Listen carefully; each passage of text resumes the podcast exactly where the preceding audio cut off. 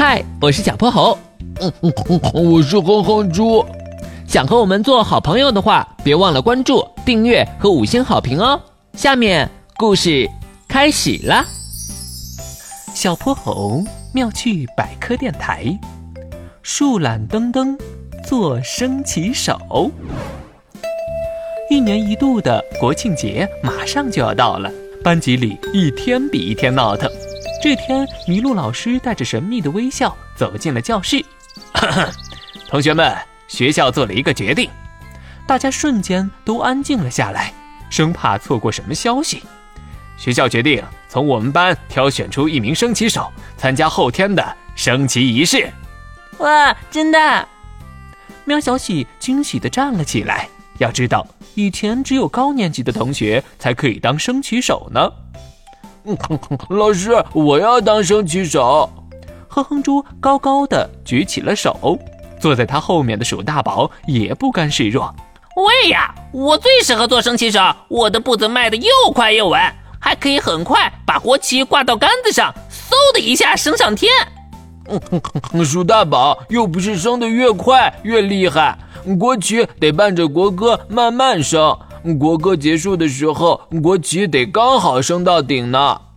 麋鹿老师微笑着摆摆手，示意大家安静下来。除了鼠大宝和哼哼猪，还有谁想当升旗手吗？老师，我想当。大家纷纷往后看，原来是坐在最后排的树懒登登。他正缓慢地举起手，脸上浮出两团害羞的红晕。不，不是吧？要是登登去当升旗手，还没等他把国旗系到绳子上，国歌就结束了。鼠大宝夸张地模仿起了树懒登登慢悠悠的动作，引得大家哄堂大笑。树懒登登缓缓地放下手，脸颊的两团红晕变得更红了。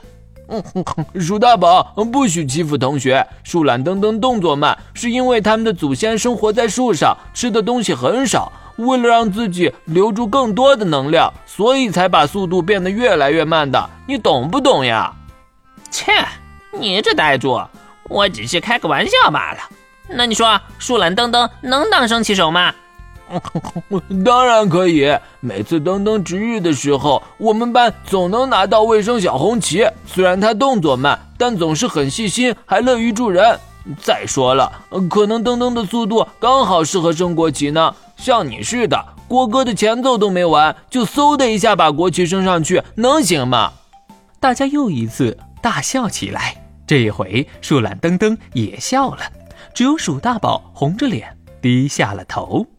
好了，同学们，一个优秀的升旗手不仅要热爱祖国、升好国旗，还要和同学们团结友爱哦。我建议我们投票来决定谁当升旗手吧。半个小时之后，投票结束了，树懒登登意外的以二十票获得了第一名，他激动的站了起来。谢谢大家。我一定好好练习升国旗。呃，就差了三票。